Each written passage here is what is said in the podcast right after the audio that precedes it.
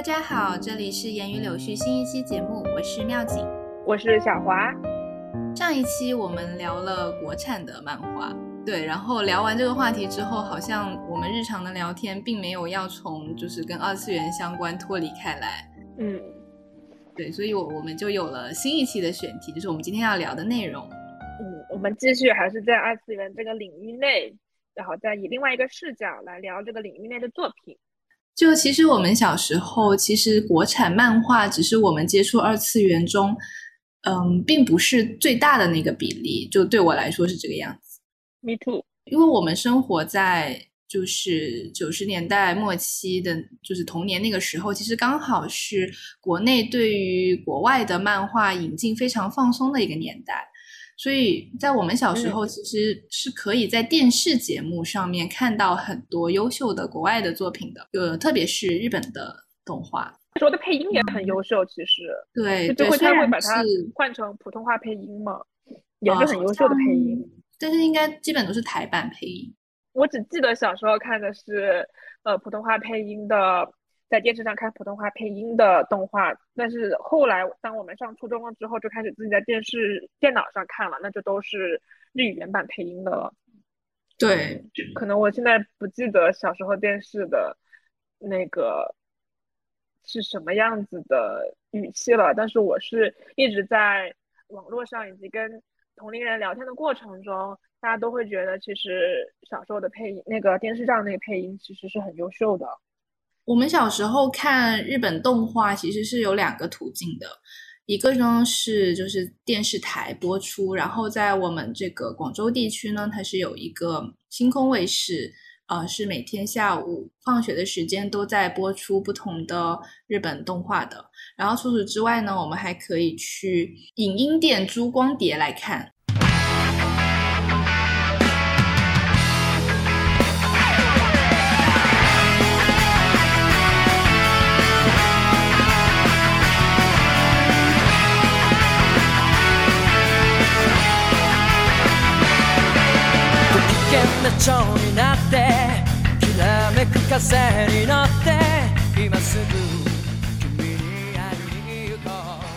我看《数码宝贝》是在小学三年级左右看的第一部，然后在我印象中，我刚开始接触到这部动画是什么情形，我已经不记得了。但是我应该都是租的光碟来看，因为我不记得我有守在电视去看它更新的那个场景。然后当时这部动画对我的冲击是非常大的，因为我觉得它非常非常的好看，就以至于什么呢？就以至于其实那个时候有两部动画都非常火，还有一部就是《宠物小精灵》，但是因为我过于的热爱数码宝贝，所以我就完全的拒绝《宠物小精灵》，就很像现在的那种伪粉，对，就是啊，我只看这，对你你，因为其实这两部会有一点类似嘛，无论是从世界观还有这个主角的。呃，构成还有他们这种奇幻生物的设定，其实都是有点类似的。对，当时就是完完全全的一个数码宝贝党。呃，虽然大家还没有分这个党哦，但是我就自自自封的这样这样一个这个粉丝的这样一个 立了一个门派，自立门派数码宝贝党。我也是，我没怎么看过《宠物小精灵》，但我不记得是为什么了。我觉得是因为每次我看电，我被允许看电视的时间，好像可能。没有宠物小精灵，或者是可能当时宠物小精灵，我能够搜到的都是粤语配音的，所以可能是因为这个原因导致我没有怎么看过宠物小精灵。然后数码宝贝是只要我一看到电视上在放数码宝贝，我就一定会停下来等它播完的，我就不会再调台了。对，然后因为当时我们都是小学生的年纪嘛，然后数码宝贝它的主角。就第一部的主角也是小学生，对，也是小学生，而且最小的也是只有二，最小的好像才一年级吧，还是一二年级，就六七岁的样子。嗯，就反正完完全全 totally 带入自己了。对，就真的很容易带入自己。啊，小时候又是一个内心戏就特别多的一个时期。我现在也是，不好意思。对对，就是会各种各 各种带入自己啊，就想象自己。呃，跟某个，呃，我发现有个很有趣的一点，就是对于我们这种喜欢看少年动漫的人，可能都一样，就是很自然的会慕强。如果就我问你，就如果你你把自己带入进去，你会想象自己是最强的那个吗？哦，我觉得这个话题好有趣啊，感觉跟今天我们聊的主题不一样，但是可以另开一个主题了。就是就是好有趣，这个好有趣。啊，我觉得是一样的啊，就是我们视角之下嘛，对吧？可以这么说吧，嗯，我想想哈。但是在主角，那可以这么说，你可以把自己带入主角还是配角？因为主角他们的强弱，哎，再等一下，你是把自己你是把自己带入里面的角色吗？啊，是啊，不然呢？哦，我是给自己创造一个角色。哦，我好像会，比如说我小时候还挺待家儿的。哦，嗯，可能也会给自己创。一个角色，嗯，对啊，你这么说，我就咱俩小时候不是一起编故事吗？啊，对，就是我们就是要把自己编得很强，对吧？我真的想起来，我们在编故事的时候，我们其实是在把自己当成是少年漫画、少年动漫的主角的。然后少年动漫的主角，其实少年动漫的主角一开始都很弱的，是后来才变强的。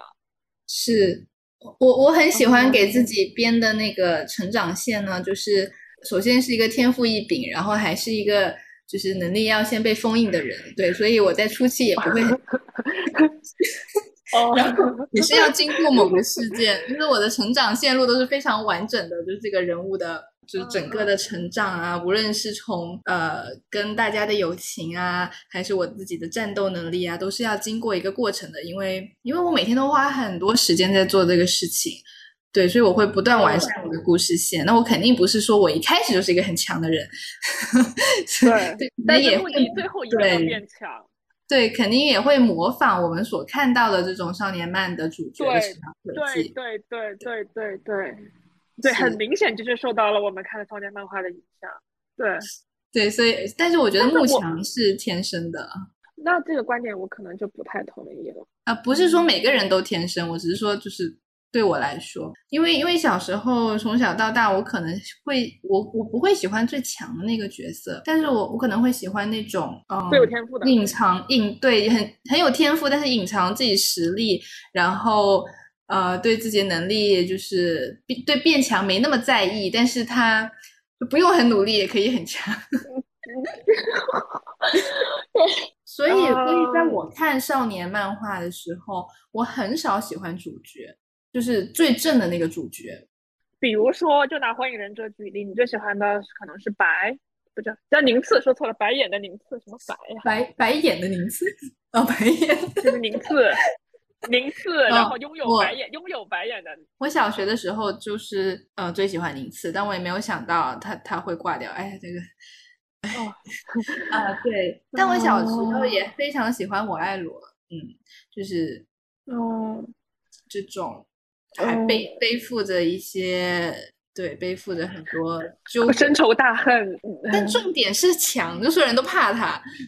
因为因为小时候那个火影还还没有发展到后面嘛，我只是在看中人考试。对，那个时候我爱罗就是最强。对对，呃，是这样。我小时候看火影的时候，我喜欢很多人，但是对我来说，我最喜欢的其实永远是，呃。主角的前辈，就类似于就主角的引导者，就类似于卡卡西。然后，我现在我现在在虽然在看一个看的是一个美剧，呃，但它是 Marvel 的出的那个 Daredevil 夜魔侠，但他我觉得他的套路其实也是跟就是咱们小时候看的少年。动漫的套路也还挺像的，就是两个男主角，一个女主角，然后一起成长。就是他们一开始，呃，呃，一开始也有一定的能力，但他们还就是重点是关于他们如何成长，如何克服各种各样的磨难，然后成长。就是我会觉得 Daredevil 的套路跟少年动画的套路就是差不多。然后我也立刻很明显的意识到自己喜欢的是主角的前辈，就是那种已经经历过很多。苦难和失败，然后致力于引导下一代的这种角色，就这种角色让我觉得非常的，我能够依靠他。你小时候也是这样吗？我小时候没有把现在这个想法理论化，但是我现在回看小时候，我觉得我小时候是这样，但我小时候没有意识到我更喜欢这样子的角色。就是我小时候我觉得我喜欢卡卡西，但是我不知道为什么自己喜欢卡卡西。啊，然后比如说我看《哈利波特》的时候，我很喜欢看前辈们的小时候的故事，就是我更喜欢的角色是已经经历过非常现实的残忍的苦难，然后依然没有倒下的成年人，就他们让我感觉可以依赖。嗯，呃，主主角的话，以及就是，就是我是不会带入那个阶段的。其实我现在到我现在这个年纪，我其实会带入他们了。就我我发现了，我现在已经开始会带入少年做少年动画动漫作品里的主角团的前辈了。我现在已经开始带入他们，但是我小时候是不会带入他们的。但是我会很很依赖他们。我觉得我很向往我生活中能够有一个这样子的。角色出现在我的生命里，嗯，然后帮助我成长。那我是不是其实就是把自己带入主角了？因为我希望有 有有这种前辈来指导我了。你在数码宝贝里最喜欢的是加尔是吧？OK，对，嗯，你呢？我小时候一直是最喜欢的是男二。哦，呃，呃，石田大河。我现在在看 那个。上宝贝的资料，不然可能不记得名字了。石田大河，OK。对，但是我对他的喜欢就是想跟他谈恋爱那种喜欢。哦，是因为我小时候告诉过我，我不是你最好的朋友吗？OK。哦，这样。就有些东西一讲出来就不 sweet 了。哦，好吧，那现在你。想讲出来了，证明怎么？你你已经是一个，但对我已经没有吸引力了。OK，好的。对，因为我小时候就很不会喜欢太一那种类型的男生，我就觉得他们很那其实太一就是就是最典型的少年漫画的对最主角的主角，就非常幼稚，然后无脑往前冲，然后话又很多又很吵，对，又很自以为是。对，然后不过其实我觉得大河也挺自以为是的。对，但是大河就是就是那种高冷的沉稳，对对对对对，但他其实也是那种傲娇啊，内心戏很多，嗯。但总体来说就是帅。好的，我觉得我小时候最喜欢加尔，是因为我觉得他最特别，因为他是最后才加入的，而且他有一只猫。啊，对，加尔有一只猫。数码宝贝其实就是一个正义最终要战胜邪恶的一个故事，which is 所有的几乎的所有的少年漫画都是这个主题，就是主角虽然一开始很弱小，但是他通过不断的训练和成长，最后打败了邪恶的势力。对，而且一一定是要靠团结在一起。对对，但但是我们想聊这个今天这个话题，是因为我们发现很有意思的一点，就是当我们长大之后，我们回过头来再看当当年童年对我们非常重要的这些作品，我们会有一些不一样的想法和视角。其实都不用等到现在，其实，在在等我稍微大一点的时候，我再来看数码宝贝，其实我就会觉得就想法会有点多。就比如说，我会觉得说里面的角色的力量的分配是不太公平的。怎么说？就很明显，主角和呃某些角色他们的数码宝贝的力量是明显强于其他角色的。像太一和大和他们的数码宝贝都是可以什么超进化的，对，是最主要的战斗力。没错。比如说小五，他拿着希望徽章，他的那个简直就是 bug 一样的存在。巴达兽不用进化成，啊，对，就是都不用进化到很高阶的形态，就可以秒杀比他更高阶的数码宝贝。嗯，就其实我小时候是有这个疑问的，就是为什么就大家都是一样的，为什么为什么就是可以跨阶级的更强？我小时候好像没有这个疑问，而且我现在看来，我说实话，我我不觉得这是一个问题。你你觉得这就是这让你有什么感觉呢？你觉得他们相互之间的力量，呃，不公平、不平等？有，就比如说，我会为其中的一些角色，就比如说我刚刚说那个年纪稍微大一点拿城市徽章的，呃那个小哥哥，我会我会为他，我会带入他，我会为他觉得有点难过。其实好像也也有这个情节，我记得动画里就是好像不是第一部，应该是第二部之后有一集，他就会觉得自己没发挥上什么作用。对他本身的性格就有点自卑，我觉得这跟他的实力强不强没有什么关系，就是因为他本身的性格比较哦。我现在在看百度百科，他说确实他是年龄最大的，他觉得自己应该负担起保护他人的责任，但他并不是最强的。我不理解为什么要把一个最强的。的这种呃武力值安排在一个最小的孩子身上，而且就是他本身其实并没有并没有做什么努力去促成这件事情啊，也不是他早期一直很纠结吧，因为他的八大兽一直不进化。在我看来，我当首先我当时没有对这个力量悬殊的分布抱有疑惑过，就是我当时没有反思过这个事情。然后现在你提醒了这个事情，然后我也来一起反思一下。我不觉得这个设定有什么问题，因为你看哈，呃，希望徽章的持有者是高时月，徽章的形象是流星，象征射进心里的一道光，含义是面对逆境仍不放弃的心。它代表的是希望啊，希望就是就是它虽然一直它一直很消沉，因为它的数码宝贝一直没有进化，就是巴达兽一开始就非常弱。啥也干不了，就是一个真的就是一个像宠物一样，像个呃不好意思跟听众解释一下，就是因为这个日本漫画它翻译成中文有不同的翻译，那我们现在在网上看到的翻译的是高时月，但是我们小时候呢看到的它的名字的翻译不是月而是五，所以我们习惯叫它小五。呃，然后就小五他其实前期一直是会很失落的，他我记得他有跟他的数码宝贝交谈过，就他就觉得。自己为什么这么弱？就他的数码宝贝为什么一直不进化？他的数码宝贝什么都做不了。当别人都在战斗的时候，他的数码宝贝只能像一个吉祥物一样，就可能喊两句什么快跑或者是什么呀，就真的是什么都干不了，一丁点能力都没有。好像好像会吐泡泡吧，但那个泡泡没有什么用，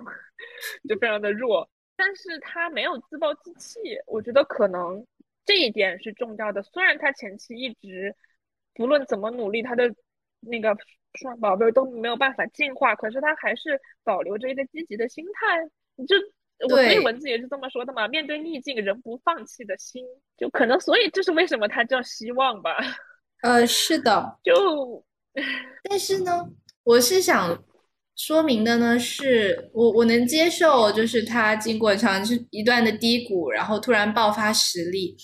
但是这种跨越阶级啊，不是阶级，就跨越这种。等级的强大其实会让我觉得有一点，觉得就是有一点不公吧。特别是当我站在这个诚实徽章拥有者的这种角度来看的话，我很能理解他的难过啊。我我是我比我被一个就是这么这么小的孩子，就是突然一下就比我强这么多，我可能我可能带入的这个 人。会有一点不太一样，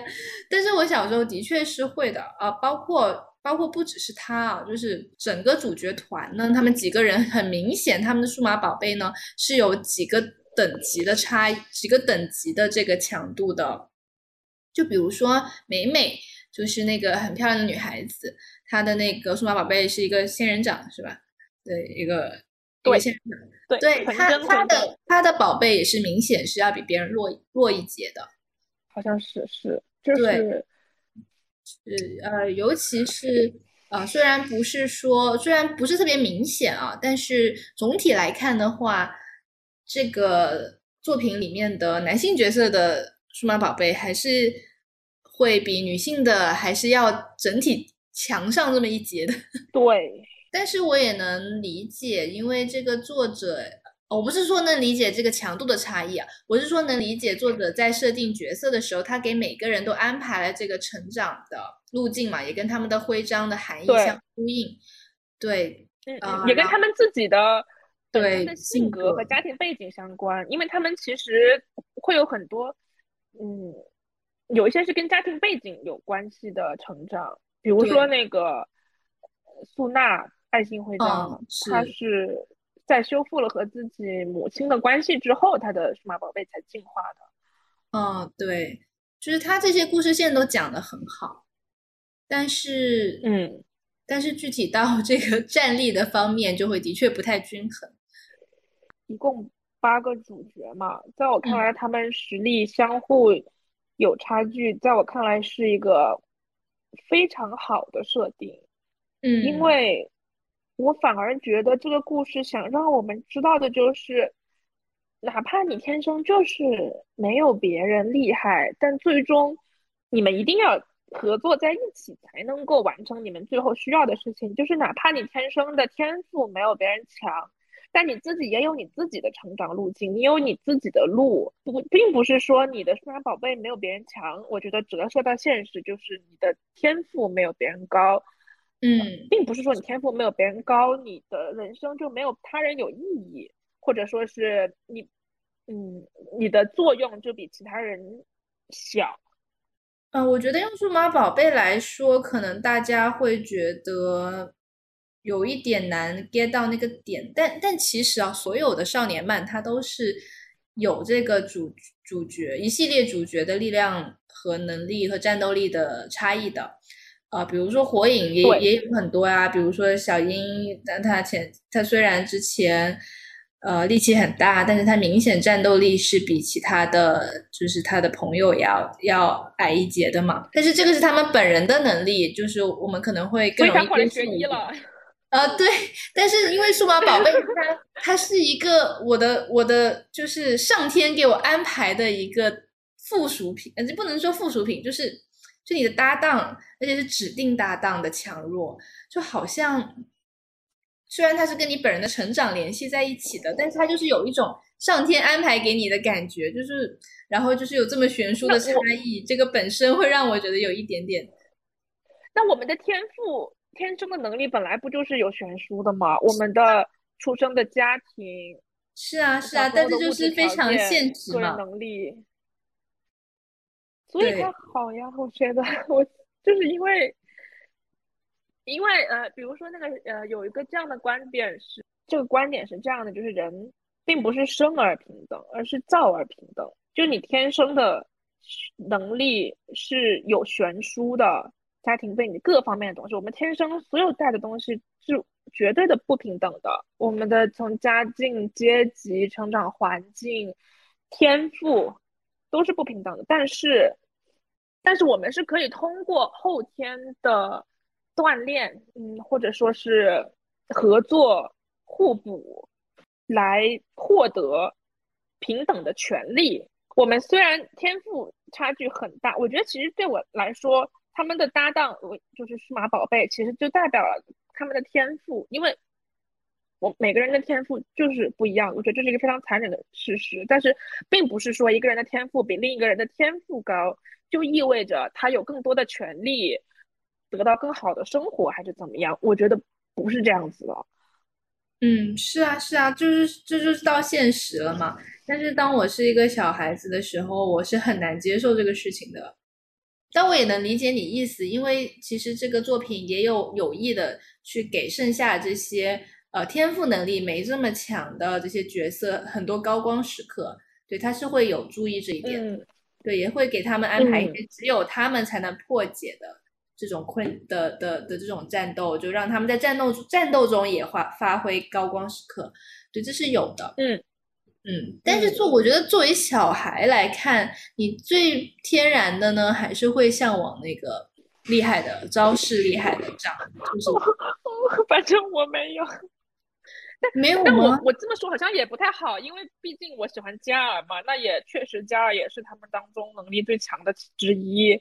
呃，所以好像我没有办法完全的撇清，说我自己，呃，不觉得变强是最重要的事情。但我觉得他无形之中应该也也是有用你刚刚说的那个道理去感染一些小朋友，就是告诉他们说你没那么强也没关系，你会有属于你的高光时刻，而且最后的战斗你一定不能缺席，你会发挥你的作用。对，这还是一个非常正能量的。对，呃，我我我我 get 到了这一点啊，就是对我觉得对于我来说，这一个观点比他们之间的那个。越强越厉害的这个观点给我的触动更大，就他们最后所有人齐心协力的，嗯，一起去共度难关，打败最终的那个反派的 boss。这个带给我的小时候带给我的触动是最大的，我觉得。嗯，也有可能吧，因为如果你说光看，如果光是想变强的话呢，那就是两个男主的想法。但是呢，剧情就给他们安排了很多挫折，告诉他们说不能只想着变强啊，要友情，要团结，要照顾别人。所以这是一个很好的教育片，教育向的动画作品。我跟妙景是。呃，两天前聊的时候，我才突然意识到，其实，呃，数码宝贝里面的男性和女性的力量其实是没有那么平等的。我小时候，呃，没有主动的意识到这件事情，但是现在回看，里面的男性角色代表的是勇气、友情、诚实、知识、希望，嗯，然后女性代表的是爱心、纯真。纯真和光明就很明显，比较符合人们对于男性和女性的刻板印象和要求。所以，在我现在长大了之后，再来回看这一点，我会觉得其实他可能在安排性别的时候可以做得更好。呃，不是说你是女孩子，你就要比男孩子更有爱心、更纯真。嗯，就是爱心和纯真这个美好的特质，它其实。不一定是要跟性别绑定在一起的，但是这个《数码宝贝》这个作品就是没有突破这一点吧？它还是说，或者是说那个年代的作品很少有能够突破这一点的。我觉得是有一点点刻板印象在里面的，尤其是跟他们的战力在做一个匹配的话。你怎么总要扯到战力嘛？哦，我觉得这个这个是一个点呢，因为你看美美漂漂亮亮的，也很。胆小怕事，这这这种这种这种形象，其实就是有一点点对女孩子的偏见吧。当然，当然也刻画了她后来成长勇敢的一面。嗯嗯，对。然后像像素娜呢，就会刻画她啊温柔，对，像姐姐一样，知心姐姐一样照顾大家哦。然后嗯，爱心这一面，所以还是有一点刻板在里面的。因为，因为你像这个勇气，特别是勇气吧，就是太一的勇气徽章。我觉得勇气是一个很中性的词嘛，但是，嗯，但是在刻板印象里，肯定是认为认为男生要更加有勇气去保护别人，撑起这个责任。嗯嗯，所以还是有。提起勇气呢，我们肯定会想起那个哈利波特的。呃，格兰芬多学院嘛，但是它就是一个无性别、无性别的概念嘛，就大家男女都可以进这个学院，都可以有勇气的特征，所以就是对比起来的话呢，可能数码宝贝的确是，呃，在男女特质这个上面，它是有那么一点不足吧，就是稍微有一点不足，嗯，但也并不能掩盖这部作品是一个在那个年代是一个非常 优秀的作品，我们。是，我 是的，是的，嗯，不过我还有，我觉得还有一个角度可以来，嗯，思考这个事情。我不是说在为作者洗白或者是怎么样，我只是说，就是首先我肯定是承认他这个性别的安排会让我觉得可以有更好的安排，呃，但同时呢，我觉得还有一个角度可以理解这个事情，就是这八个特质：友情、呃，勇气、友情、诚实、爱心、知识、纯真、希望、光明。这些特质，它其实是每一个人都需要拥有的特质。就它其实是我们在自己，我们一个人，当我们自己在面对一个反派 boss，which is 呃生活中的困难的时候，呃，我们其实是需要所有的这些特质来帮助我们完成我们的目标的。但是，然后我之前看过的心理学的课程是这么说的，就是说。很多东西它是可以分成阴性和，就不是说男性和女性这个词，而是用阴性和阳性这个词来定义，而并不是说男性就一定是拥有阳性的特质，然后女性一定拥有阴性的特质，不是的，就是一个人要知要成为一个完整的人，他最理想的情况是他阴性和阳性的特质都有，所以也我觉得也可以理解成，呃，勇气它是一个阳性的特质，然后。呃，纯真和爱心是一个阴性的特质。嗯嗯，但是一个人要成为一个更好的人，他是需要同时具备阳性、阴性，自己在自己的体内达成一个这种和谐的状态的一个一个状态。嗯，呃，如果从这个角度理解的话，我可以接受，就是说把纯真和爱心安排为阴性的这个特质，然后但最终一个人需要达成一个目标，他必须要。这八个特质缺一不可。你可能就是自己在你的内心，可能你某一个人，你的知识的特性会比你爱心的特性要强一点。但是总而言之，你都需要拥有这些特质，才能够去克服一个你自己生命中属于你自己的困难。就因为我们有很多困难是属于我们自己的，只有我们自己才能克服的。嗯，然后就是当我们在面对自己内心的困难的时候，我们需要同时拥有这些。特质，然后当我们在面对就社会上更大的一个需要很多人同时齐心协力才能完成的目标的时候，我们再可以说再看看可能自己的哪个特质更强，哪个特质弱一点，然后找到跟自己互补的人。但当我们面对内心世界的时候，他们都很重要。呃，就也可以从这个角度解读了。当然，我并不觉得说作者在写这个作品的时候有从这个角度想过，但我是觉得从这个角度来理解、来解，就是我能够从这个作品里面看到这个东西。当然，不代表作者本身画这个作品的时候他有意想传达这个，但是我看到了，好吧？好的，好的。嗯。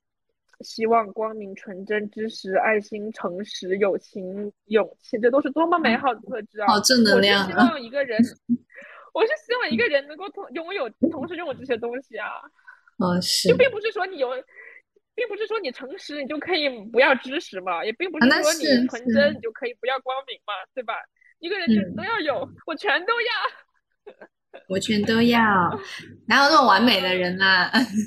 小孩子才做选择，成年人我全都要。然后我们聊到这个数码宝贝里面的这种性别问题之后，就促使我们再回过头去看其他的作品，尤其是同样为少年动动画、动漫主主题的作品，我们就会发现，嗯，我其实就重新去看里面的女性角色啊，是一件很有意思的事情。对，嗯。对对对，尤尤其是尤其是我刚刚一直呃被小花 diss 的 说说人家战斗力的这个问题，哦，但是我反而觉得这个是就是少年漫画里面一个我非常喜欢的点，对，就是不不是说数码宝贝啊，就是说总体来看，你会发现在少年漫画里面，男性和女性的力量差异呢，是就是不会这么大，甚至可以说是平等，对。对，因为我们都知道，男女在现实世界里，它的确是有这个生理上的很大的差异。但是在那种少年漫画里，它一般都是这种玄幻的架空的设定，它会赋予你很多超能力，就是就是以各种方式去增强你的战斗力，就不仅仅靠你的生理的本性。所以呢，很多的少年漫画里都会有非常厉害的女性的角色。对，这点其实是我小时候很喜欢看少年漫画里的一个原因。对，我也。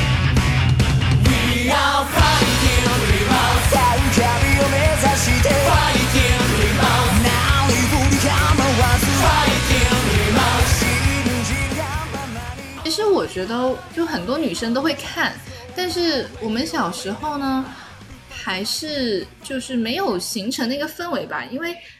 在我印象里，每天在一起讨论。就是比如说《火影忍者》，他小时候也是会在电视上播的。虽然小花跟我说他小学的时候没有在电视上看啊，但是很多人都是会晚上回去看更新，然后第二天讨论内容的。然后这个讨论的群体呢，还是以男孩子为主，因为它的剧情嘛，就打打杀杀的啊，那肯定是呃对男孩子吸引力肯定很大的。然后同时段呢，也有很多其他的作品，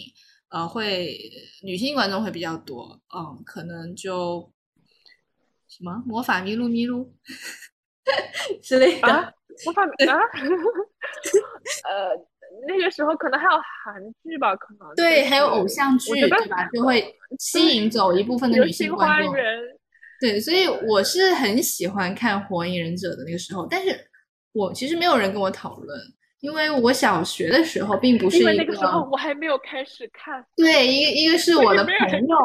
呃，我我我最好的朋友没有开始看，而且我不是一个小学的时候不是一个跟男孩子打成一片的那种女生，所以我也加入不到他们的讨论氛围里。我真的是每天圈地自萌。嗯，然后我是因为妙姐是从小学在电视上看，但是我。呃，虽然小学一直知道大家在看，但当时我没有提起我的兴趣。我是直到初一还是初二的时候，呃，因为当时剧情的某一个发展，然后大家在疯狂的讨论，然后才引起了我的兴趣，然后我才开始从第一集开始往后看，然后就一发不可收拾，停不下来。就是怎么会有这么好看的东西？我觉得《火影忍者》是当时我人生中第一次开始自自主的在。电脑上搜索自己喜欢的作品，因为之前都是在电视上看的话，都是被动的嘛，就是电视在播了，你正好被允许看电视，那你就看《火影忍者》。是我就第一次开始在电脑上主动搜索，然后点击播放，然后主动选择并且看完的一个作品。啊，长篇作品是短篇，其实有一些我之前就看过，但都是很短的，像《火影》这种长篇的，呃，是第一次。嗯。我们就只聊《火影忍者》在我们高中之前的剧情，可不可以？因为后面的剧情我已经看不懂，也其实也完全不记得了，而且我觉得它的质量也不也不配我们去讨论它了，有点。对对，它它的确是烂尾了，没错。对，《火影》它的世界观，其实我觉得跟现实世界并没有很大的区别。展开说说。就比如说，我们刚才聊性别嘛，就比如说，它里面对性别的这种认知，虽然说有很多很厉害的女性角色啊，但是好像说大家对女性的要求还是那种温柔贤淑。他所以他们会吐槽小樱怪力女，然后也好像也会吐槽纲手，就是里面的男性角色会这样子去吐槽作品里的女性角色。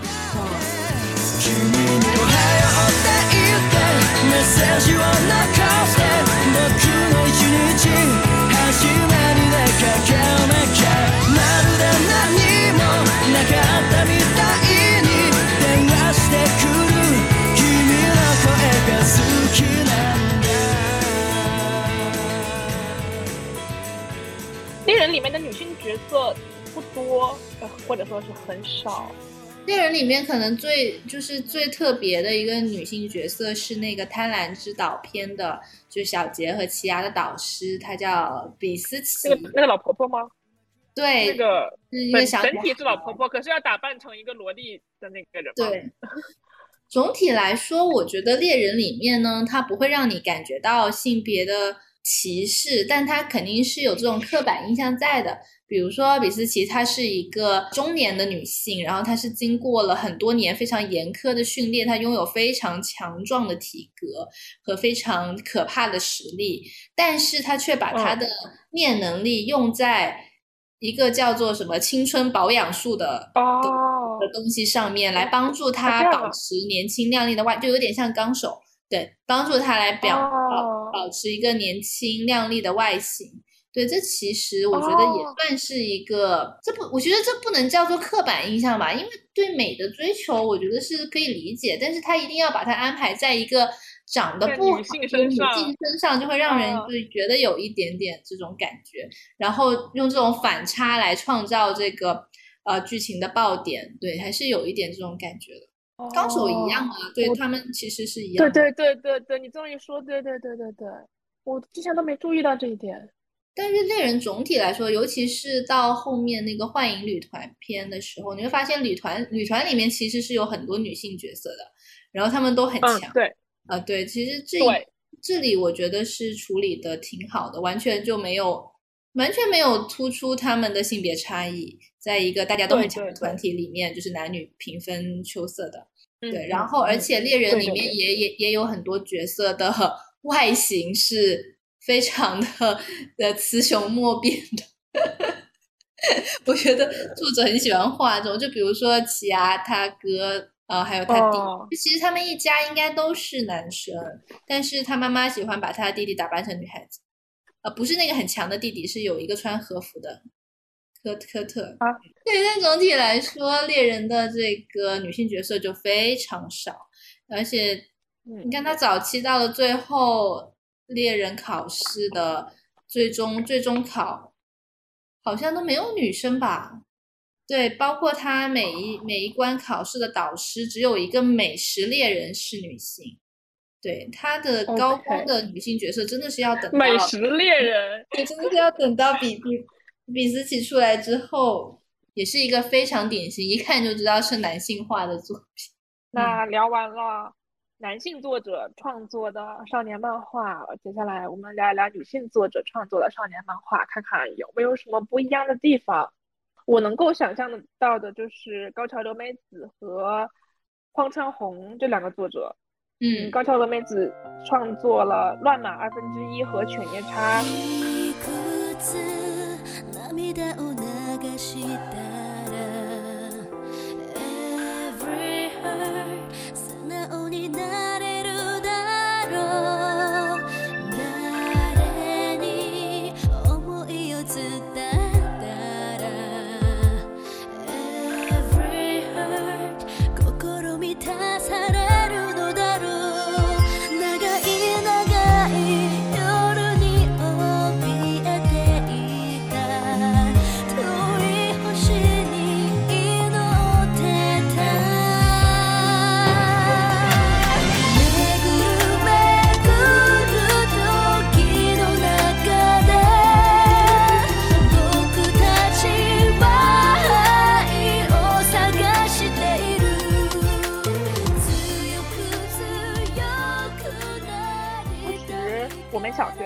它正在播出，当时浪漫已经完结了，在电视上是没有的，但犬夜叉是会在电视上播放的，所以我如果电视上有犬夜叉的话，我就会看。走，就是我最开我们最开始接触的犬夜叉嘛，然后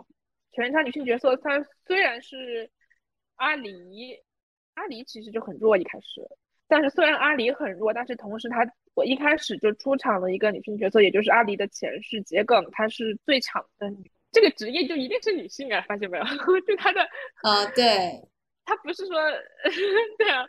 然后他就是当时最强，他是当时是比男主角还要强的，就是他们在他们的回忆故事里面，他其实是比男主角要强的，男主角打不过他，男主角其实这个很菜的新手，但他们相爱了，然后后来被坏人陷害了，然后啊发展出了一系列的故事，但就是里面的女性角色桔梗和神乐和各种各样的反派的女性都。我觉得都非常有魅力，而且你丝毫不会因为她们是女性并且强大而觉得有什么不对劲。其实神乐不强，神乐不强，他其实是别人的傀儡，可是他一直内心有一种要反抗自己命运的精神，在他不想当别人的傀儡，他就一直想要反抗自己的命运。这种精神，我小时候非常非常的受到触动，而且，嗯呃，就这个精神，它其实。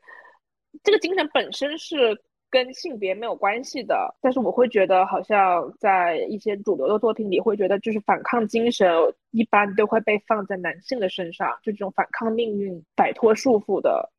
这种，呃，这种精神在主流作品里会被放到男性身上，但是在犬夜叉里，它放到了神乐的身上。我小时候非常的喜欢。你觉得呢？对，我觉得《犬夜叉》里面它对于女性的描写，虽然它没有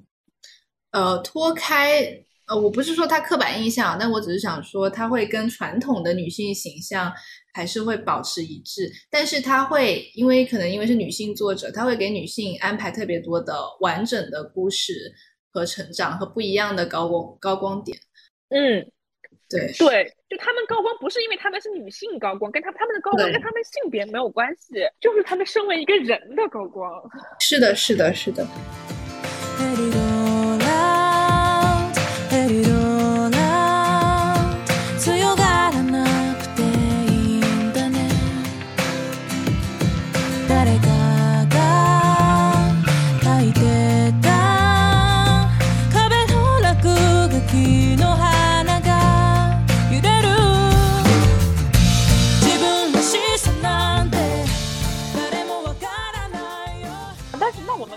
对比，如果是对比那个谁的，呃，黄川红笔下的女性角色，你会觉得她就是更吸引人吗？就是更有魅力吗？其实我觉得会，我我很喜欢 Wendy，我觉得她很酷，她是个机械师。然后另外一个女性的主要角色就是中尉，他们在叫她中尉，我不知道她的名字叫什么。就中尉，她是一个神枪手，他是一个百发百中的神枪手。他虽然平时是一个好像是说。呃，验证炼金术师的秘书这样的一个辅助角色，可是人家一上战场，人家就是最强的射击手。而且他他年轻的时候，他是因为，嗯呃呃，《钢之炼金术师》有有两部，有一个是零三版的动画和一个由黄春红呃创作的漫画。我们我现在在讲的是由黄春红本人从头到尾创作的这个漫画。嗯，就是这个角色他在年轻的时候。呃，就中尉年轻的时候，在他还是学生的时候就被送上战场了，就是因为他的射击能力是最优秀的。然后那会儿又正好在打仗，又缺士兵，然后就直接就把当时还是学生的他就送上战场了。就他是一个本身是一个非常能力非常强的人。然后温蒂也是，温蒂就是他的梦想就是要当机械师嘛，他本身就非常热爱机械，对，他有自己的梦想，他有一个身为自己独特的与。男主角也不能说跟男主角没有关系的梦想，因为他其实确实是想希望能够帮男主角打造机械凯，但同时他自己也对机械凯非常的痴迷，并不仅仅是因为男主角，对吧？嗯，是的。然后他的奶奶是一个很优秀的机械凯，呃的师傅，然后他都是呃他的那些能力都是跟他奶奶学的，就他们都是可以完全独立于男性存在的女性角色。他们跟男主角的关系就是不是说那种相，他不是在依附男主角，但他们是相互的扶持和依赖对方。对，对，就是女主角她并不是说一定要一心为了男主角而做机械卡这个事业，而是她自己真正的有热爱，她真的是一个。痴迷狂，他是一个机械凯痴迷狂，他特别想把男主角的机械凯改成非常那种装甲、爆炸的，什么各种各样功能的，但是被男主角拒绝了，因为男主角想用一个很普通的、很朴素的手臂而已。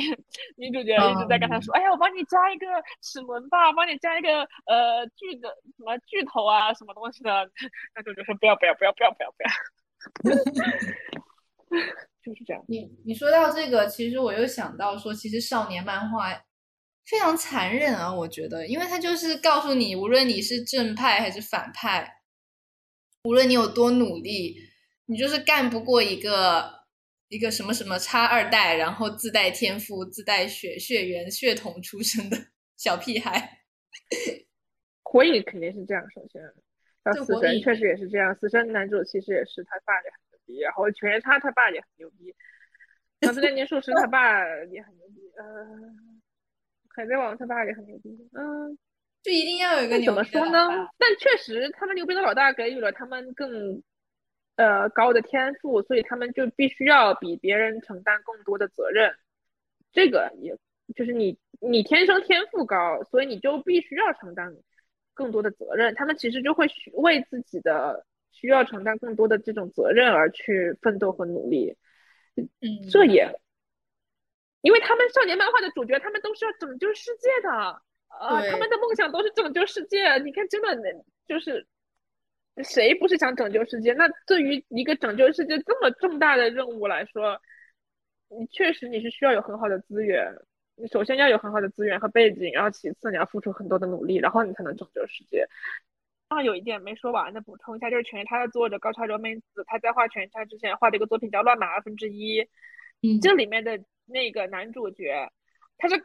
他是因为不小心，但是首先是奇幻背景设定嘛，然后他因为不小心，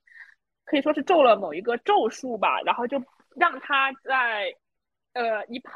热水就会变成男生，一泡冷水就会变成女生，或者是相反的，反正就是他他就是一泡热水或者冷水，他的性别就会交替。我觉得这就特别有意思，他就。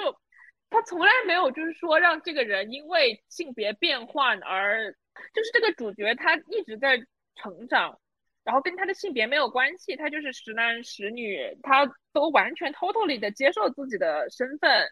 呃，然后一直在不断的成长。他不过他虽然是一个，呃，以一种搞笑的身份来描绘他这个特性的嘛，就是因为有时候突然一浇水就变变性了，一突然一浇冷水又变性了。这种它是会有一个搞笑的成分在里面，但同时它就让我感受到了性别真的是不重要的，就你的性别跟你的个人成长没有关系。我会能够在这个作品里面当中感受到这一点。咱们日本漫画、日本动漫作品先聊这么多，然后还有一个我嗯想稍微提一下的，就是我们在上一期播客里面也提到的夏达的作品《不天歌》。它是一个修仙类的呃漫画嘛，然后其实也可就是应该是归类为少年漫画，因为它的本质就是主角打怪、升级、成长、战胜邪恶、拯救世界，本质上是这样一个故事。嗯，然后它这个是双主角的，呃，是龙凤胎，然后嗯。这两个角色分别被安排在了完全不同的成长环境里，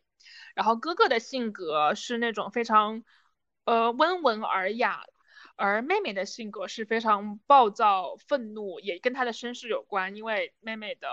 唯一的亲人，她的爷爷被反派其中一个反派给杀掉了，然后妹妹本身也就是一个比较嗯好强、不服输、有反抗精神的人，然后。又因为他的爷爷被杀，让他走上了一个反抗邪恶的这么一个战士的一个道路，而他的哥哥呢，非常平和，嗯，的一个角色，就是他不是说呃符合刻板的我们社会的对男女的要求的这个刻板印象的，因为我们的社会其实会要求男性要更加的强壮、冲动，就是我们会很。接更接受男性是一个冲动的角色，而不是说女性，呃是一个冲动的角色。但是在夏达的作品里，他是反过来的，就是女性是更冲动、更鲁莽，但是男主角是更平和。嗯，我会比较喜欢这样的设定，因为他并不是把传统的要求给附加在了主角的身上。嗯。这也让我感觉到了性别的在这部作品里面的平等性，嗯，而且我觉得就是这样子的话，我更愿意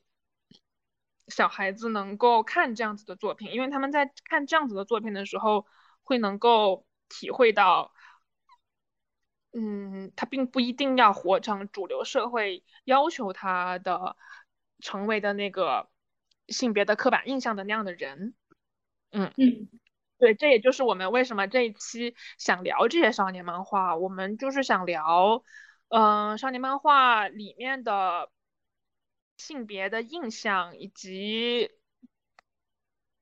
聊聊它的可圈可点啊，或者不足之处。我们不是要聊性性别的印象吧？啊，那我们是要聊什么？我们是要以我们两个女性的视角来聊里面所有的东西，同时包括性别。对对，因为我我们也没有过过度的要去着重体现性别这个方面，因为说是女性视角，只是因为我们两个都是女生，然后我们是从一个小女孩看这些作品长大的，嗯，对，在小时候我们是没有那么强的性别意识的，尤其是在我们看这些作品的时候，而且这些作品里面的。性别呢，又相对于现实世界里的差距是更加小的。但是当我们长大之后，就尤其是在当今这个呃社会对于性别的讨论正是在这个风口浪尖的时候，我们再回过头来去看这些作品，其实会发现很多现实的呃性别的现在现实中的待遇会影射到这部这些作品当中，但是同时他们也会有。就是这些角色也好，剧情也好，也会有属于他们自己的高光时刻。对我觉得，就总体来说，就是就是这么总结。对，挺好的。我基本上想说的也是这些。嗯，对。但是反反观于现在的这种创作环境呢？因为我现在也不怎么看漫画啊。夏达的《不天歌》现在算是呃，现在正在正在连载的这种全新的现代的作品我觉得里面这种性别设置就很好，其实它也非常自然。但是但是不说漫画，就是说很多影视作品由来，尤尤其是现在这种国际化的好莱坞的作品，它对于这个，对它对于这种角色的设定呢，其实会有点过于政治正确，而使得这个角色变得非常的僵硬。对，就比如说我最近看了，呃，我最近看了《侏罗纪世界三》。对，里面就是有一个新的女性角色啊，我简单描述一下她，因为你应该你没看吧？没看。对，里面有一个新的女性角色，她是作为一个呃帮最后帮助主角团体脱离险境的这么一个工具人啊。但这个角色呢，首先他是一个黑人。然后她是一个女性，然后她是一个 lesbian，然后她是一个飞行员 对，她对从他从过军队，然后就是很帅，然后无所不能，对，然后啊，反正就是让你觉得非常的刻意，对你可能就看你只是看到了一个政治正确堆砌起来的人，你不会觉得这个人物他本身是合理的。所以，我我我们的出发点，尤其是做这期播客，肯定不会说要以我们要以所谓的什么女性视角去看待这些角色，然后去挑出每一个角色他到底符不符合我们刻板印象啊啊，他是不是就是违背了男女平等？我觉得这个肯定是不不可行，也是我们没有这么说，我我对啊对啊，我们没有这样想，对啊，就肯定不是这样，无聊了，对，很无聊。对我，我更希望是看到更多，就是丰满的人物。对，就是他们可能也可以很平凡，可能也可以很厉害，但他们如果是一个真正的让人觉得他是一个可以合理的人的话，他一定会有自己的更多的特特性，不一定是跟性别相关，对，可能是跟他的经历啊相关。对，我觉得这是更重要的，而不是说她就是因为她是一个女生，她就一定要怎么样，或者因为她又是个女生，她一定要不像女生才能体会体现出她的特别，就这种就嗯嗯嗯嗯，对对对对，好的，哇，圆满。